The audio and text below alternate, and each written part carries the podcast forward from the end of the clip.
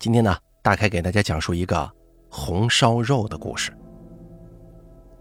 我带着阿富在山坡上等待，阿富是我的第九个阿富，前面的八个阿富都因为长得太肥被爸爸杀了，卖去了给前山的酒家。阿富，你不要长太胖，太胖就要被爸爸杀了去卖钱了。阿富哼哼了几声，我也不知道他有没有懂我的意思。这个阿富是我最喜欢的一个，因为他身上长有黑色的斑纹，一大片在背上，看上去很漂亮，也很威风。我看了看远处，太阳快下山了，看样子今天是不会有人来了。阿富，我们回家吧。阿富又哼哼了几声，表示同意。阿富最乖了，从来不会反对我的意见，我说什么他都会听。我说什么，他都表示同意。每一个阿富都是，所以我总要有一个阿富陪在身边。爸爸杀了一个，我就再找一个。我转身刚要往回走，远远的看见两个人向这边走来，一个男的，一个女的，背着大大的背包。阿富，有两个人啊！爸爸说每次只能带一个人回家，我们回家吧。我转身带着阿富往家里去，可是那两个人却叫住了我。小妹妹，我回头停住了脚步。那两个人走到我的跟前，十分好奇地看着阿富。阿富哼哼唧唧了几声，表示对他们的注视不满。那个女的说话了：“小妹妹，你是住在这山里的吗？”我点点头，看着那个女的，她扎着一对整齐的辫子。辫子上有一对很好看的粉红色蝴蝶结，真的是很好看的蝴蝶结。我咽了咽口水。我的头发总是短短的、乱蓬蓬的，家里没有梳子，也没有人帮我梳头。那个女的又问：“小妹妹，你知道情人崖怎么走吗？”我盯着她的蝴蝶结看，没有说话。那真是很好看的蝴蝶结，粉红色的蝴蝶结。那个男的在一旁说：“小兵，这女孩看样子是个傻子，还是别问她了，问了也没用。”阿富立即哼哼唧唧地表示反对。阿富最不喜欢别人说我傻了。你们跟我走吧，我带你们去情人崖的路。我转身向前走去。阿富，我们走。阿富立即一路小跑跟着我。我听见身后那个女的对男人说：“你看。”你惹人家生气了，真是的！你话也不会说吗？好好的说人家小姑娘是傻子，难怪人家会生气。哼，你看他，居然拿一只大肥猪做宠物，身上脏兮兮的，眼神又木又呆的盯着你看，不像傻子像什么呀？你怎么还说呢？那个女的有些生气了，快步走了上来，走到我的身边。小妹妹，这里离情人崖还有多远呢？不算远。我跟爸爸去过，早上太阳刚出来的时候去，中午太阳正当顶的时候就到了。那个女的转身对男的说：“阿强，还有四五个小时的山路，现在天都快黑了，今天是赶不到了，不如找个地方扎营，明天一早再走啊。”那个男的表示赞同：“好，夜里走山路不安全。”男的转头又问我：“小妹妹。”你知道这附近哪里有流水吗？我咬了咬手指头。今天中午吃饭，我用手抓的菜，手指上还有咸菜咸味儿，很香，很好吃。我知道，就在我家后面。那个男的对女的说：“小兵啊，不如咱们今天晚上不露营了，去他家借宿一夜啊？”行啊。男的又问我：“小妹妹，你家有些什么人吗？”我爸爸跟我还有很多猪。你们在这山里住了多少年了？不知道，我记得是一直住在山里的。你今年多大呀？十二岁。十二岁。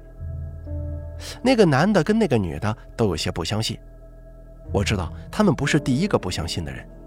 以前很多来我们家的人都以为我只有七八岁。我们今天晚上住在你们家，你爸爸会不会同意呀？没有问题的。我爸爸很好客，有很多人都来我们家住过。那你爸是做什么的？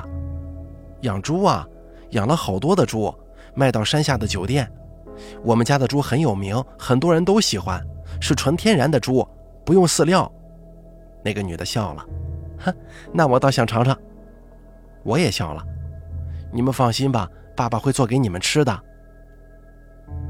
走进家里，爸爸正在前屋抽烟。爸爸抽烟好凶，每天都要抽很多。那个男的向爸爸说了他们的意思，又拿出两张钱来给爸爸，说是借猪的报酬。爸爸收了钱，要他们在前屋坐坐，说是去准备晚饭和床铺。爸爸拉着我来到厨房，阿富也跟了进来。爸爸凶狠狠地低声对我说：“你怎么带两个人回来呀？啊，我不是跟你说过，每次只能带一个人吗？”我很害怕爸爸对我凶，每次他一凶，我就会发抖。今天等了一天，就只等到这两个人，我也不想带他们回来的，是他们自己非要跟来的。爸爸抓了抓头上的乱发，又用手抓着我的胳膊，使劲摇着我。你找个时间把那个女的引开，知道吗？嗯，我点了点头。晚饭是爸爸做的，一大碗红烧猪肉，一小碗咸菜，还有一大锅的白米饭。我用手抓了一大把咸菜到自己碗里，然后又用手一点一点捏起来放到嘴里吃。咸菜很香，很好吃，手指也很香，舔起来跟咸菜的味道一样。那个女的怪怪的看着我，他不是第一个看见我这样吃饭露出怪怪表情的人。以前来过我们家的很多人看见我这样吃饭，都露出过同样怪怪的表情。这肉真香啊！那个男的吃了一块又一块，赞不绝口，跟外头那些饲料养出来的猪就是不一样。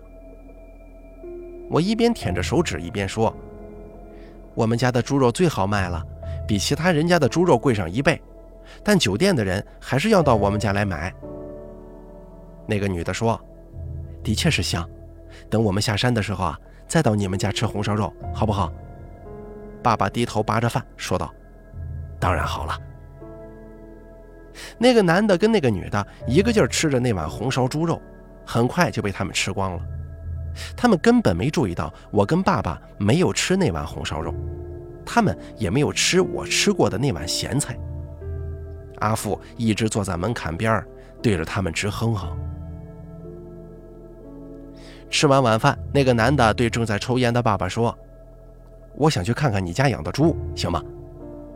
爸爸放下烟杆，点了点头。站起身，带着那个男的往猪圈去。那个女的也要跟上，我一把拉住那个女的，油油的手弄脏了她白色的衣服。我缩回手，盯着她的蝴蝶结看。我带你去后面的溪水里洗澡吧。那对粉红色的蝴蝶结在昏黄的灯光之下有些暗沉，但还是显得很好看。那个女的点头说。好啊，省得过会儿挤在一堆也不好洗呀。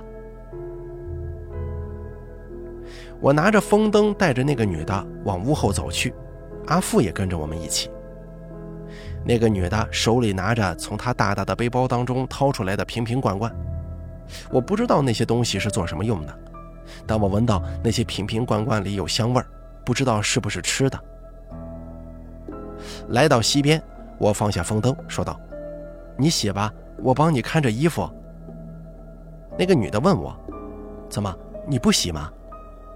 我不喜欢洗澡，阿富就从来都不洗澡。那个女的脱了衣服跳进水里，夏天的夜里溪水也是冰的。她打了个寒颤，开始在水里搓着她的身子。她的皮肤真白。她解下粉红色的蝴蝶结，把蝴蝶结跟衣服放在了一起。又打开他的瓶瓶罐罐，涂抹在头发上，在流动的溪水里洗着头发。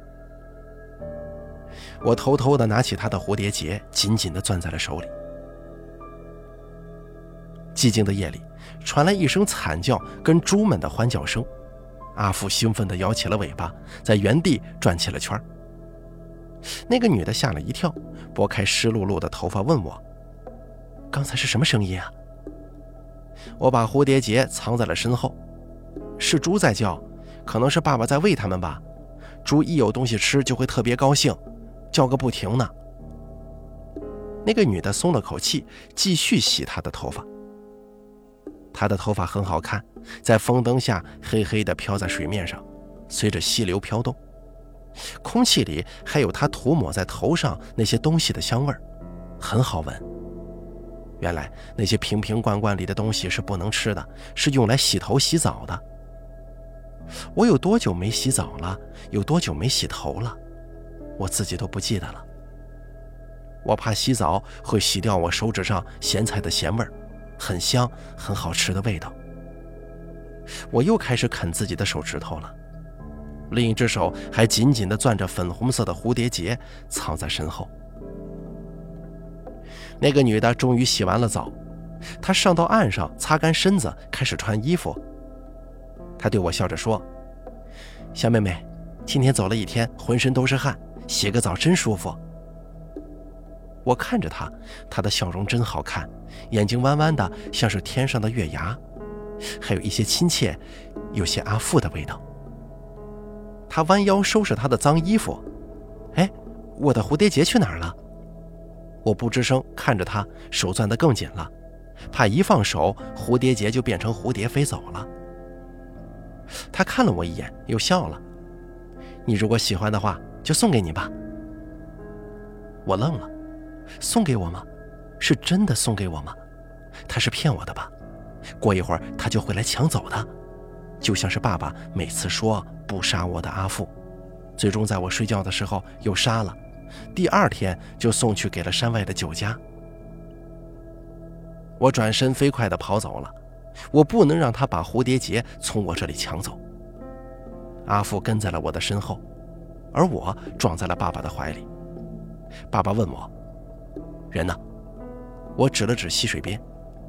爸爸说：“你该去喂猪了。”我点点头，跟阿富一起向猪圈的方向走去。阿福听到有吃的了，高兴地哼哼直叫。来到猪圈，那是一间大大的用木头砌成的房子，里面有很多很多的猪，都是阿富的同类，但它们没有阿富的花纹，微风的花纹。那个男的已经被剥光了衣服，脸朝下躺在地上，地上有很多的泥巴。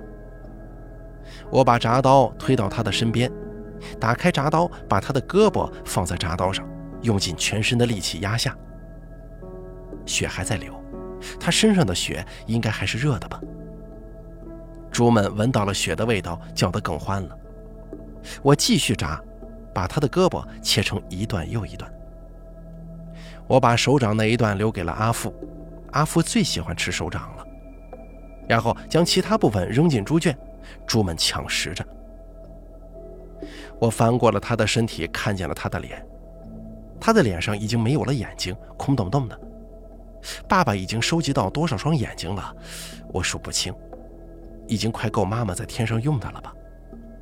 妈妈在天上收到那么多双眼睛，一定很开心吧？我听见西边方向传来一声女声的尖叫，我眼前忽然闪现那个女的带笑的眼睛，很亲切，就像阿富。我飞快地跑着，在黑夜里飞快地跑起来。阿父没有跟来，他还在享受着他的晚餐。爸爸，我气喘吁吁，向正在用尖刀挖着眼睛的爸爸大声喊。爸爸停住了手，望向我，他的眼睛在风灯下通红通红的。爸爸，不要挖他的眼睛！我大声喊。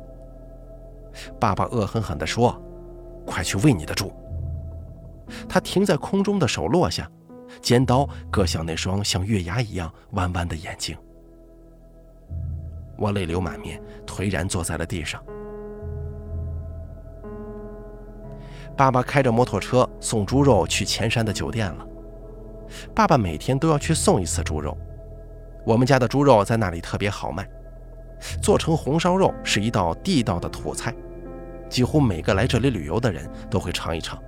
甚至还有人远道而来，只为吃这个菜。家里只有我一个人，饭桌上放着许许多多的瓶瓶罐罐，是那个女人用过的，很香的瓶瓶罐罐。我拿着他用来洗头的那个瓶子，走到溪边，踢掉鞋子，走进溪水里，打开瓶盖，把里面的东西倒在头上，学着他的样子开始洗头发。很香很香的味道，比咸菜的味道还要香。阿富在岸上好奇地看着我，哼哼唧唧。我又带着阿富在山坡上等待，乱蓬蓬的头发上扎着一对粉红色的蝴蝶结。我远远地看见有一个人背着大大的背包向这边走来。我对阿富说：“阿富，这次只有一个人，爸爸说一次一个多了麻烦。”我拉了拉头发上的粉红色的蝴蝶结，向那个人迎了过去。好了，红烧肉的故事咱们就做到这儿了，感谢您的收听。本故事由大凯为您播讲。